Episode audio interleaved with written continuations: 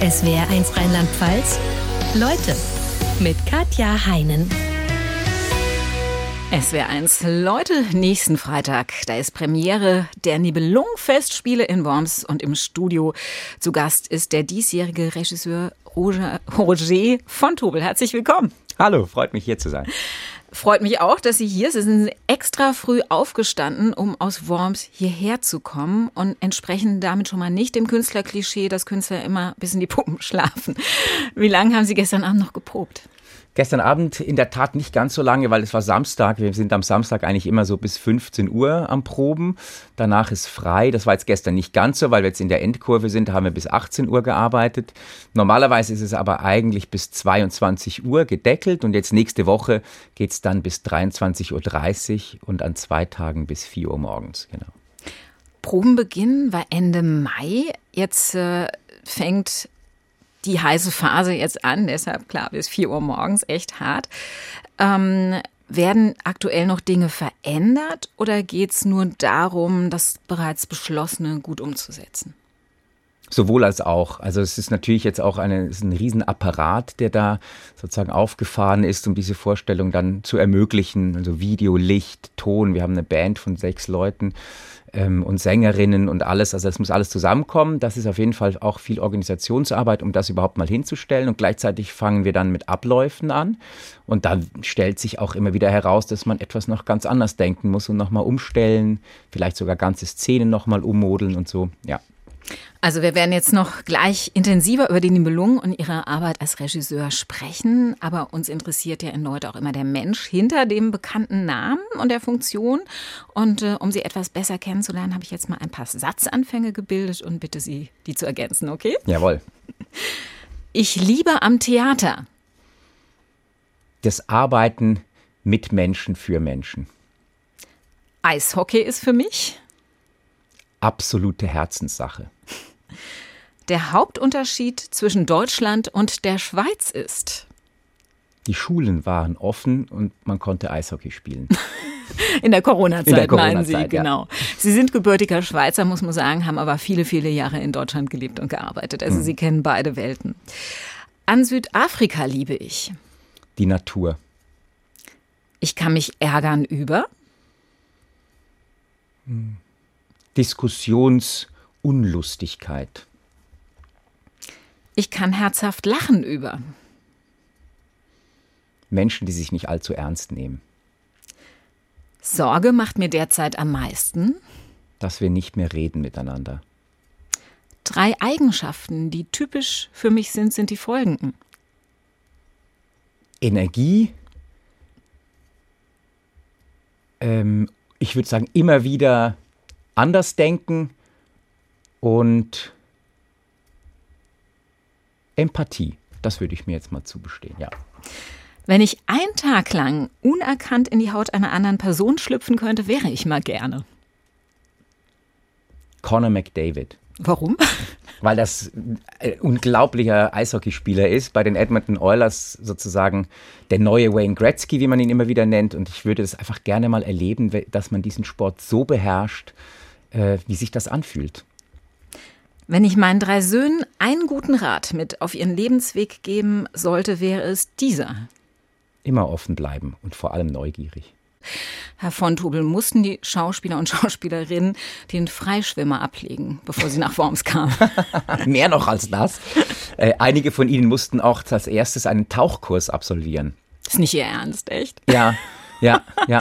Unglaublich. Ich habe das deshalb gefragt, äh, weil bei der diesjährigen Inszenierung das Element Wasser eine große Rolle spielt. Es gibt vor dem Dom ein großes Wasserbecken, in dem das ganze Stück spielt.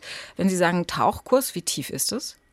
Das ist unterschiedlich. Es ist so eine Relieflandschaft eigentlich ein bisschen unter Wasser, aber das tiefste, was wir da haben, sind, glaube ich, 1,50 oder 1,60. Ja. Und wieso muss man da einen Tauchkurs ablegen? Da kann doch noch jeder stehen, oder? Ja, das stimmt. Nicht ganz jeder, aber ähm, es gibt einen Auftritt oder es gibt mehrere Auftritte, die sozusagen unter Wasser sind. Ja. Will nicht zu viel verraten, aber es ist auf jeden Fall deswegen brauchen die KollegInnen, die da äh, involviert sind. Es sind nicht alle. Es gibt auch welche, die das sozusagen ohne äh, Tauchgerät absolvieren können. Ähm, die tauchen sozusagen hinter der Bühne ab und tauchen dann auf der Bühne irgendwo wieder auf. Also auf den Dialog unter Wasser bin ich auf jeden Fall gespannt. ja, ja. Was hat Sie auf die Idee gebracht, das Stück im Wasser spielen zu lassen? ganz viele Faktoren. Aber lustigerweise ist es eigentlich eine sehr schöne Geschichte, weil ich saß mit meinem Team, mit dem Bühnenbildner und der Kostümbildnerin zusammen in der Vorbereitung, was ja nun schon etwas länger her ist. Das hätte ja eigentlich 2020 stattfinden sollen. Ist dann aufgrund von Corona verschoben worden. Also als wir da in der Vorbereitung saßen wir an einem See in Bobenheim-Roxheim äh, und haben uns da zwei Tage lang getroffen, um die ersten Gedanken zu, ja, das Konzept ein bisschen zu beginnen.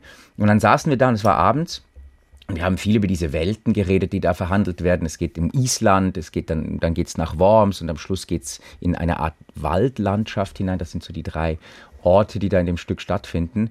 Und, ähm, und dann saßen wir da und haben auf diesen See geguckt und da ging gerade die Sonne unter und dann haben wir so ein bisschen über Elemente nachgedacht, die dem Dom in nichts nachstehen, was die Natürlichkeit anbelangt oder so die Altehrwürdigkeit vielleicht auch, ja, was ist ungefähr gleich alt oder sogar älter als die Steine vom Dom und dann saßen wir dann, das war das Wasser da und dann hat das Wasser so gespiegelt und dann war es gar nicht da, sondern hat eigentlich nur die Spiegelung vom umgebenden Wald, da waren so ein paar Bäume und so, hat man dann nur gesehen. Und plötzlich haben wir darüber angefangen zu reden, dass das doch ein Element ist, was sowohl extrem haptisch ist, was irgendwie auch für Island steht, was aber gleichzeitig auch gar nicht da ist, sondern eigentlich nur ein großer Spiegel von etwas anderem ist. Und über diesen, über diese, das war so ein Abend und dann haben wir uns einen Abend lang da so reingearbeitet und plötzlich ist diese Idee entstanden. Ja. Finde ich eine irre Idee. Und diese Effekte sind ja nicht einfach äh, des Effekts wegen da, sondern ähm, um den Inhalt eines Stückes deutlicher zu machen. Ich finde interessant, dass Sie schon auch an anderen Theatern den Nibelungenstoff auf die Bühne gebracht haben. 2013 hatten Sie in Bochum die Nibelungen inszeniert, im letzten Jahr im Düsseldorfer Schauspielhaus das Rheingold, eine andere Geschichte. Dieser Stoff scheint Sie ja nicht loszulassen. Was ist es, was Sie an diesem Nibelungenstoff so fasziniert? Ja, ich, es, es ist eine, äh, ich vergleiche es immer ein bisschen profan mit Star Wars, weil ich finde, es ist wie, es ist ein, ein, ein Universum, was da aufgemacht wird, was man unendlich weiter ausdeuten kann und immer weiter und immer tiefer reingeht und da auch Verästelungen findet, die, die auch von so einem theatralen Aspekt her einfach unglaublich spannend sind. Ich finde diese Geschichte grundsätzlich äh, die Unauflösbarkeit, dieser Konflikt, dieser Konflikte, die da be beschrieben werden, die finde ich immer wieder faszinierend zwischen, was heißt eigentlich Status quo, wenn, wenn man Wohlstand oder einen gewissen, ähm, ja, einen, einen Status quo äh, ähm, erreicht hat, dass man den dann eben auch verteidigt, dass es quasi notwendigerweise so ist. Familie, ja, den Familienzusammenhalt, dieses, der Gedanke der Nibelungentreue.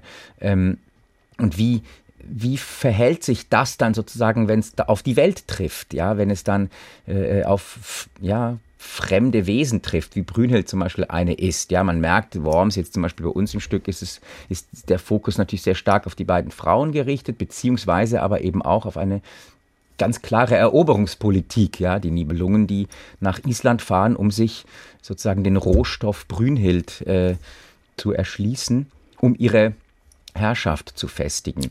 Wir hatten es eben ja schon mal kurz erwähnt. Eigentlich hätte das Stück schon 2020 aufgeführt werden sollen. Corona kam dazwischen. Ähm, und natürlich auch äh, ja, eine andere weltpolitische Situation, die inzwischen aufgetreten ist. Die meisten von uns sind bis vor wenigen Monaten davon ausgegangen, dass uns in Europa kein Krieg mehr droht. Sie beschäftigen sich als Regisseur ja ständig auf der Bühne mit menschlichen Konflikten, mit Gefühlen wie Hass, wie Liebe, mit Irrungen und Wirrungen. Hätten Sie persönlich sowas nochmal für möglich gehalten?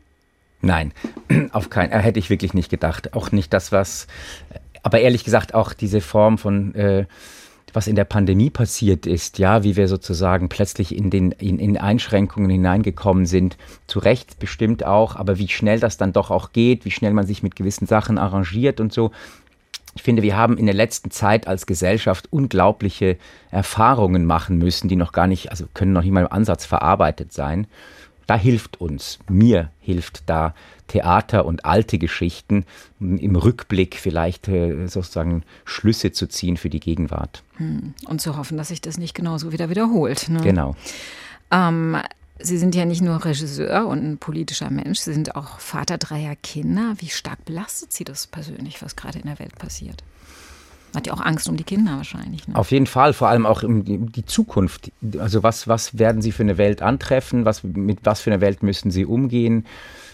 Ähm, ja, ich weiß nicht, ich bin da aber, glaube ich, immer ein, ein, unglaublich zuversichtlicher Mensch. Ich, das ist manchmal vielleicht auch etwas hinderlich für, für gewisse Vorgänge, aber ich würde immer sagen, nein, man muss das, man muss offen und neugierig und wenn, der, wenn wir Gespräche suchen, wenn wir das schaffen, dass wir nicht aufhören, uns Diskussionen zu stellen und gemeinsam Lösungen zu erarbeiten oder wenn wir verhärtete Fronten antreffen sollten, wo es keinen Dialog mehr gibt, da habe ich eigentlich am meisten Angst davor, weil ich kann mir immer vorstellen, dass in, im Gespräch selber, in der Auseinandersetzung, deswegen glaube ich, liebe ich Theater auch so, also im Dialog, ja, lassen sich neue Welten entstehen. Ja. Ist es auch eine Botschaft, die Sie mit Ihrem diesjährigen Stück vermitteln wollen? Ja, vielleicht auch ein bisschen aus, der, aus dem Negativen heraus, vielleicht, ja, was passiert eben, wenn das nicht mehr der Fall ist, beziehungsweise wie schwierig es ist, Zustände, die offensichtlich nicht richtig sind, zu verändern, ohne in diesem Vorgang der Veränderung eine gleich schlimme Situation wieder hervorzurufen. Ich meine, darum geht es ja in den Nibelungen eigentlich. Rache, äh, es wird etwas jemandem angetan, man versucht sich dafür zu rächen, dadurch wird ein riesiges Blutgemetzel findet statt, ja, in der, in der Ursage. Das ist bei uns auch nicht ganz anders, aus einem anderen Impuls heraus, aber wie kommen wir aus dieser Gewaltspirale heraus? Gewalt erzeugt Gegengewalt. Da muss man raus. Ansonsten wird sich das einfach immer wieder mal in Grün, mal in Blau, mal in Gelb äh, äh wiederholen. Hm, auch wenn es natürlich im Einzelfall schwierig ist, wie man da rauskommen soll. Ne? Richtig. Ja. War schon bei den Nibelungen so. In diesem Jahr spielen zwei Frauen die Hauptrolle, Kriemhild und Brünhild. Beide wollen die Dinge verändern, treffen aber auf eine Welt von Männern, die das nicht wollen. Denken Sie denn, dass wenn Frauen Staatschefinnen wären und die Macht in den Händen hielten, würde es Situationen wie die aktuelle vielleicht nicht geben? finde ich unglaublich schwierig zu beurteilen. Also ich finde das natürlich total, total richtig und äh, es wäre auf jeden Fall genau das, was man jetzt bräuchte. Aber die Frage ist immer, wie stark ist äh, es individuumsgebunden und wie stark ist es ein systemimmanentes Problem? Und ich würde sagen, zumindest in unserem Stück ist das so. Und ich sehe das auch in der Welt ein bisschen so, dass die Systeme sind viel zu stark.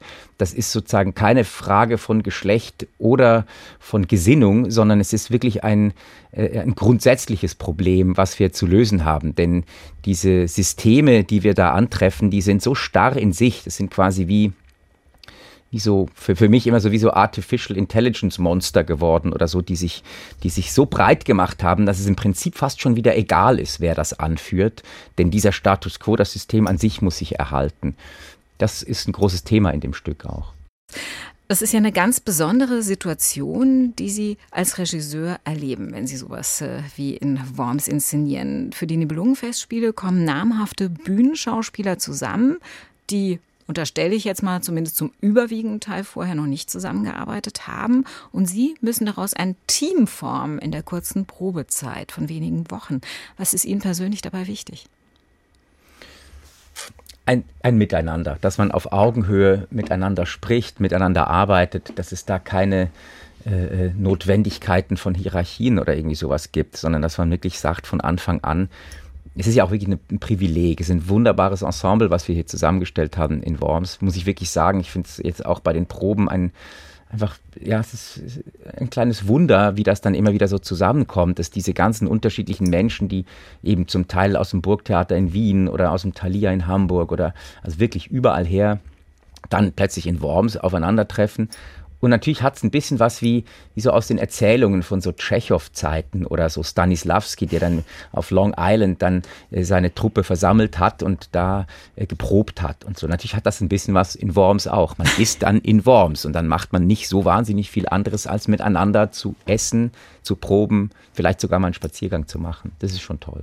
Sie haben ja früher Leistungssport gemacht, Eishockey, ein klassischer Mannschaftssport. Hilft Ihnen das jetzt, dass Sie so ein Teamplayer sind? Mit Sicherheit. Ich würde es auch immer wieder vergleichen. Ich finde das, also Eishockey und Theaterspielen würde man vielleicht jetzt nicht auf den ersten Blick denken, ist aber tatsächlich so. Mir, für mich zumindest, ist es genauso. Also eine, man kann so ein wahnsinnig guter Einzelkünstler oder Einzelspieler sein. Es wird nicht funktionieren, weder im Eishockey noch auf der Bühne. Wenn ich sage, Sie haben früher Eishockey gespielt, ist es noch untertrieben. Sie waren richtig gut, äh, haben in den 90er Jahren in Zürich in der U16-Nationalmannschaft gespielt. Haben Sie sich als Jugendlicher vorstellen können, mal richtig Eishockey-Profi zu werden? Unbedingt. War ein ja, Traum, ja. Das war's, genau. War ja eigentlich klar, dass das irgendwann so kommen würde. Tja, und dann kam Südafrika dazwischen. Ihr Vater bekam von der Mandela-Regierung damals das Angebot, dort eine Hotelfachschule aufzubauen, nach einem, dem Vorbild einer anderen, die er in Zürich geleitet hat. War das für Sie als Teenie erstmal ein Schock, als es hieß, wir ziehen nach Südafrika? Und Eishockey ist da ja vermutlich nicht gerade der Nationalsport. Oder waren Sie von Anfang an Feuer und Flamme? Nein, das war natürlich schon auch erstmal so ein, so ein Schock, würde ich jetzt sagen, ist ein bisschen zu viel gesagt, aber es war natürlich eine riesige Veränderung, wo ich auch das Gefühl hatte, nicht zu wissen, was jetzt da auf mich zukommt. Gleichzeitig war es aber auch da schon so, dass ich irgendwo auch geahnt habe, dass eine Veränderung auch genau das Richtige ist. Also ich glaube, im Nachhinein würde ich auch sagen, dass möglicherweise der Weg, der da vorgezeichnet gewesen wäre, gar nicht der gewesen wäre, den ich gegangen wäre. so, sehr viele wäre es, aber ich denke mal, ich finde dann auch sehr schnell ist es dann so gewesen, dass ich in Südafrika überhaupt nicht mehr über das Vergangene nachgedacht habe, sondern ähm, über das, was vor mir liegt. Es war so aufregend, es war wirklich äh, unglaublich aufregend, diese neue Welt da kennenzulernen, sich da zurechtzufinden, eine neue Sprache. Also es ist wirklich alles anders. Wir hatten gerade darüber gesprochen, dass Sie von Zürich, wo Sie früher gelebt haben, als Jugendlicher nach Südafrika umgezogen sind mit Ihrer Familie. Hm, wie anders war Ihr Leben dort? es war komplett auf den Kopf gestellt. Also weil die, die Enge, äh, auch im positiven Sinne, dass alles sehr, sehr nah war in Zürich, selber zu Fuß mit der Tram irgendwo hinzufahren und so, das gab es plötzlich alles überhaupt nicht mehr. Wir haben äh, auf einer äh, auf einem Grundstück dann gelebt, zwischen Johannesburg und Pretoria gelegen. Und mein Schulweg war eine 45-minütige Autofahrt auf der Autobahn. Äh, um überhaupt zur Schule zu kommen. Und die nächsten Nachbarn waren äh, also wirklich sozusagen zwar noch in Sichtdistanz, aber auch wirklich nur in Sichtdistanz. Und ähm, insofern war das, äh, ein, das Leben an sich schon dadurch komplett anders.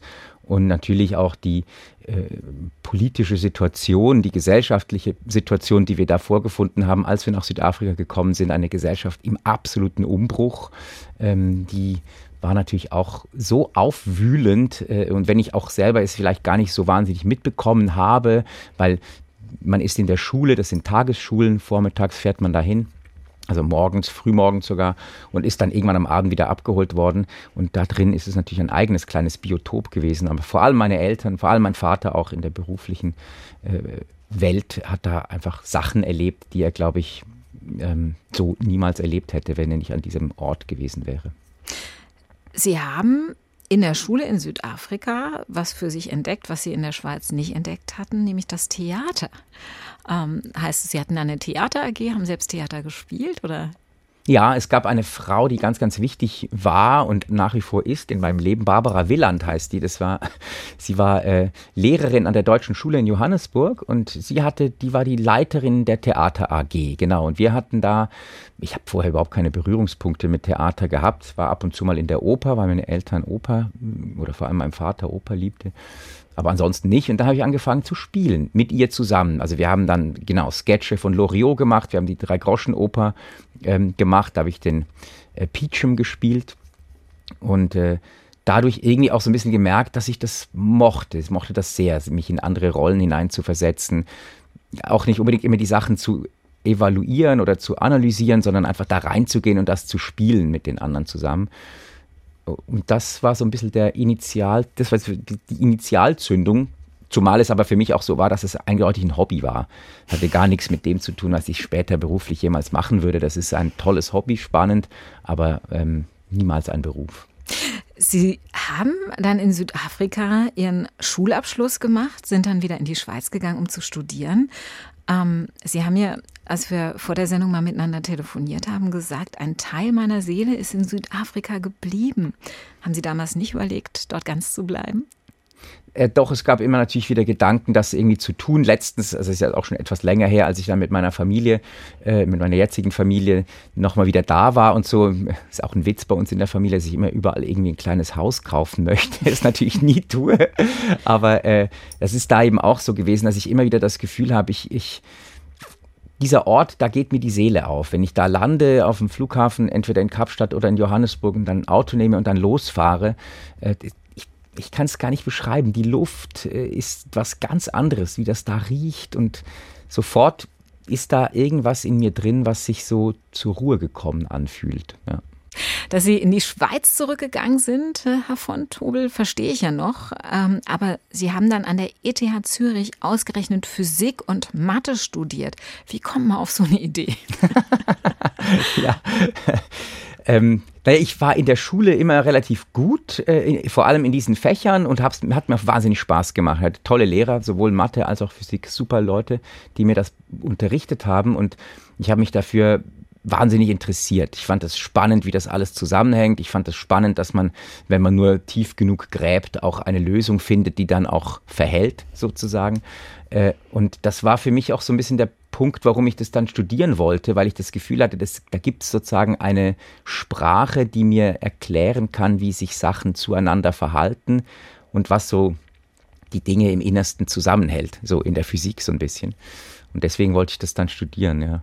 Und dann haben Sie gemerkt, egal wie tief ich grabe, ich finde die Lösung nicht, oder? ja, zum einen das und zum anderen habe ich gemerkt, dass dieses Tiefgraben natürlich einen, eine, einen unglaublichen Schatz äh, an, an, an, an Tools braucht. Ne? Also man, um an die Physik ranzukommen, die ich eigentlich, die mich eigentlich interessiert hätte, muss man halt wahnsinnig viel Mathe vorher studieren, muss man wirklich also das sehr, sehr komplexe Sachen begreifen können und sie durcharbeiten können, um dann quasi an den philosophischen Aspekt von Physik ranzukommen. Und auf diesem Weg äh, äh bin ich dann versandet und habe gemerkt, nee, das ist es nicht, dann muss ich anders suchen. Sie haben das Studium hingeschmissen. Hatten Sie irgendeine Idee damals, was Sie machen wollen stattdessen?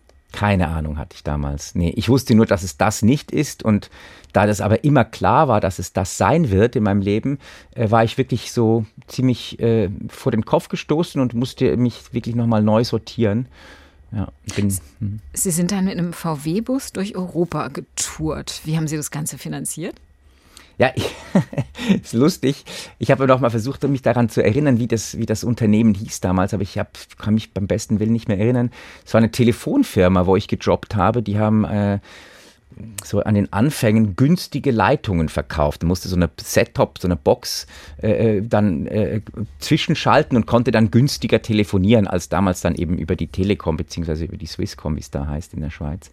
Und ähm, da habe ich dann angefangen zu arbeiten, um ein bisschen Geld zu verdienen und dann ist das, das so Start-up-mäßig gewesen, dass ich schon nach einem halben Jahr da Teil der Geschäftsleitung fast war äh, äh, und wir dann da auch echt ziemlich große Sachen dann an Land ziehen konnten mit diesem kleinen Unternehmen was wirklich spannend war, äh, in Windeseile. Und dann habe ich das aber sofort wieder hingeschmissen, als das dann gereicht hat für die Reise. Ja. Also Ihr Leben lang Telefonleitung zu verkaufen war es dann doch nicht für nicht Sie. Nicht so ganz, nein.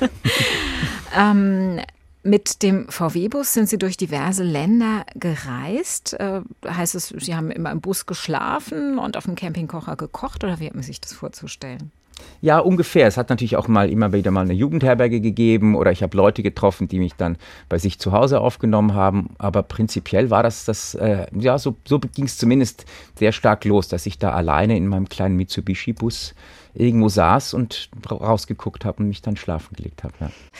Auf jeden Fall, Herr von Tobel, haben Sie auf Ihrer VW-Bus-Tour quer durch Europa nicht nur Ihren Beruf, sondern auch Ihre Berufung gefunden, und zwar in London, wo Sie ein Theaterstück angeschaut haben. Da kam es zu einer Art Initialzündung. Was ist da passiert? Ich habe da ein Stück gesehen, wo Kevin Spacey damals die Hauptrolle gespielt hat auf der Bühne. Ähm, äh, ein Stück von Eugene O'Neill. Da geht es im Prinzip darum, dass ein, ein, ein Eismann, the Iceman cometh, heißt es auf Englisch, kommt ein Eismann, der das Eis in eine Bar bringt, kommt rein und sieht da so eine Gesellschaft vor sich, die sich da ineinander verkeilt haben und so und dann einen riesigen Monolog hält, der ganz berühmt in der Theaterliteratur ist äh, und ihnen sozusagen äh, ähm, die Leviten liest auf eine gewisse Art und Weise. Und dann hatte dieser Schauspieler Kevin Spacey diesen Monolog angefangen. Ich saß im Zuschauerraum und ähm, mittendrin klingelt ein Handy. Äh, und er hat einfach innerhalb einer Sekunde sich umgedreht, so ein bisschen zu da, wo das Handy geklingelt hat. Es war eine unglaubliche Anspannung im Raum, weil er das wirklich toll gespielt hat und hat dann gesagt, tell them we're busy. so, und in dem Moment sind die Leute quasi fast aufgesprungen, weil das war so eine, eine Mixtur aus, es war ja ein Stück, gleichzeitig war es super real. Dieser Moment war einfach für alle greifbar nah. Es war eine Realität, die man geteilt hat. Und die Leute sind aufgesprungen, haben applaudiert. Es hat wirklich ein bisschen Tumult gegeben und dann irgendwann haben sich alle wieder beruhigt. Er hat sich umgedreht und äh, äh, äh, hat wieder so ein paar Sekunden gebraucht und ist wieder in diesen Monolog eingestiegen. Das fand ich faszinierend, wie diese Realitäten da aufeinander getroffen sind und all diese Menschen auf der Bühne und unten, wir im Zuschauerraum, das geteilt haben. Das fand ich magisch. Hm. Sie dachten damals, jetzt weiß ich, ich werde Schauspieler hätten das ja auch äh, in der Schweiz oder in Deutschland machen können, eine Schauspielschule besuchen können. Sie sind aber nach New York und Kalifornien gegangen, um sich dort zum Schauspieler ausbilden zu lassen. Warum in die USA? Es gab auch viele Gründe dafür. Das eine war, dass ich sozusagen eben da auch das Fernweh mich da auch wieder gepackt hatte. Nachdem ich da in Südafrika auch diese Sprache, das Englisch sehr gut kennengelernt habe, wollte ich das irgendwie auch nicht mehr missen und hatte das Gefühl, ich das ist mir alles zu nah. Ich bin jetzt wieder in die Schweiz zurückgekommen und ähm, wollte weg, wollte weg. Und dann war Deutschland, wo ich auch hätte studieren können, dann auch nicht weit genug weg. Ich wollte wirklich weit weg. Und dann habe ich gemerkt, das Abenteuer muss irgendwie weitergehen, auch mit dieser Sprache. Und dann habe ich glücklicherweise einen Platz da bekommen und konnte dann da studieren. Ja. Wie haben Sie Ihre ersten Schritte als Schauspieler in den USA erlebt? Wichtig für mich im Nachhinein, glaube ich, war vor allem die Erfahrung, dass dieses, dieser Beruf des Schauspielers auch wiederum eine Sache von äh, von ganz vielen Faktoren drumherum abhängt. Ja, ich fand das in den USA, speziell da im Filmbusiness in LA, fand ich das wirklich also desillusionierend bis zum geht nicht mehr, weil man natürlich, ich war, man ich war reduziert auf eigentlich auf Äußeres. Ne? Wenn man jetzt nicht die Chance hatte, wie ganz, ganz wenige, sich vielleicht auch von der anderen Seite zeigen zu können, war das alles festgelegt. Ähm, also keine Entfaltungsmöglichkeit, keine Kreativität, meines Erachtens zumindest, so habe ich es damals erlebt. Ähm, und dann wollte ich das nicht mehr machen. Das war auf gar keinen Fall das, was ich gesucht habe, denn genau das Gegenteil war für mich dieser Beruf. Und ähm, hätte ich das in Deutschland, glaube ich, kennengelernt durch die Ausbildung hier und das Theater hier, wäre das wahrscheinlich alles ganz anders gekommen. War aber nicht so. Ich habe es eben da kennengelernt. Und dann war es für mich auch folgerichtig zu sagen, ich muss da äh, auf die andere Seite wechseln. Wie sind Sie auf die Idee gekommen, Regie zu machen? Ich hatte so eine Theatertruppe da in äh, LA, wo ich gespielt habe und die hatten immer so Slots, so kleine äh, Theaterslots, wo kleine, wo sie ein Theater hatten, wo wir ein Stück aufführen konnten. Dann ist ein Regisseur abgesprungen, der da was gemacht hätte. Und dann habe ich irgendwie das Gefühl gehabt, das mache ich jetzt. Und habe dann auch eine Truppe zusammengebastelt und habe mich mit einem anderen Kollegen auch ein bisschen Geld versucht zu beschaffen, wie eine kleine Theatertruppe gegründet und dann da Sommergäste von Maxim Gorki in so einer eigenen Bearbeitung auf die Bühne gebracht und da wiederum ist dann der Funke komplett übergesprungen, weil ich so dachte, das ist Teamwork. Jetzt, jetzt bin ich am Zusammenarbeiten.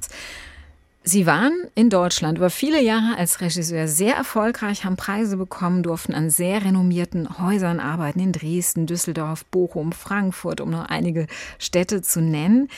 Sie ähm, haben hier lange gelebt, viele Jahre. Was hat Sie motiviert, letztes Jahr zurück in die Schweiz zu gehen, nach Bern?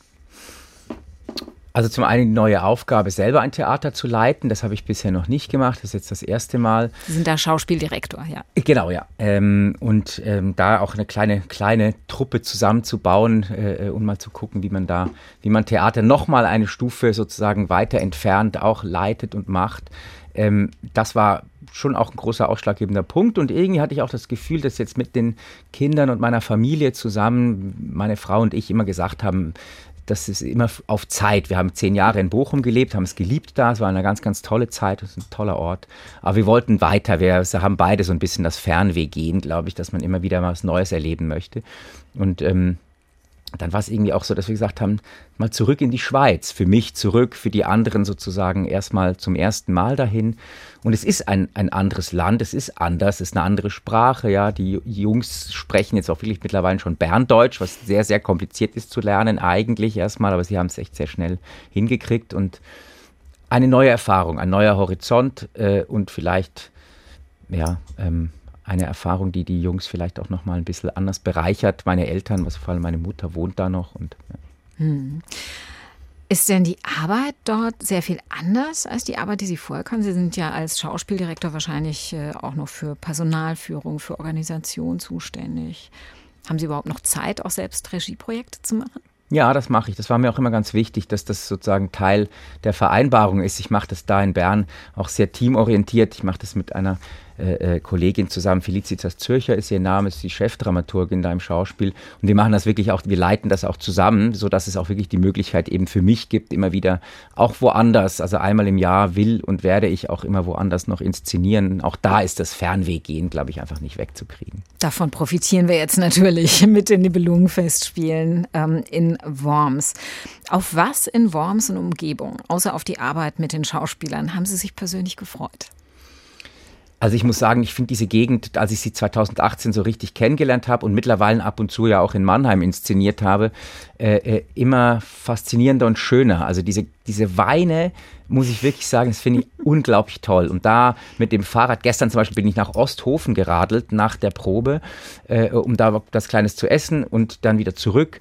Und es war traumhaft schön, diese Wolken, die da drüber hängen, diese Weingebiete, dieses und ich finde, Weindörfer haben für mich auch etwas ganz äh, Beruhigendes, Geselliges, für mich Spezielles. Darauf habe ich mich sehr gefreut. Sie hatten sich ja auch mal zum Ziel gemacht, äh, mehr über Weine zu lernen, wenn Sie schon hier sind. Hat es geklappt? Noch nicht. Die Zeit reicht leider einfach für all diese ganzen Sachen nicht, aber die Lust ist da. Ich habe jetzt ein kleines Dankeschön für Sie, dass Sie Zeit für Leute hatten. Ähm, etwas, worüber Sie vielleicht noch ein bisschen auf sehr unterhaltsame Weise etwas mehr über den hiesigen Wein lernen werden. Ähm, von Carsten Henn, das Buch Der Mann, der auf einen Hügel stieg und von einem Weinberg herunterkam.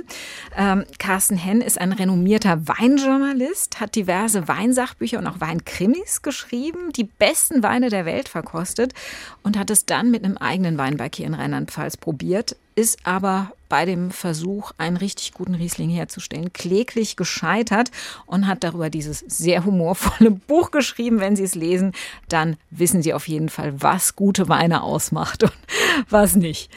Großartig. Ich wünsche Ihnen ganz viel Spaß damit und vor allen Dingen ganz viel Erfolg bei den Nibelungenfestspielen. Ich danke Ihnen ganz herzlich. Danke, Wunderbar. dass Sie hier waren. SWR1 Rheinland-Pfalz. Leute, jede Woche neu. Auf swr1.de, in der SWR1-App und überall, wo es Podcasts gibt.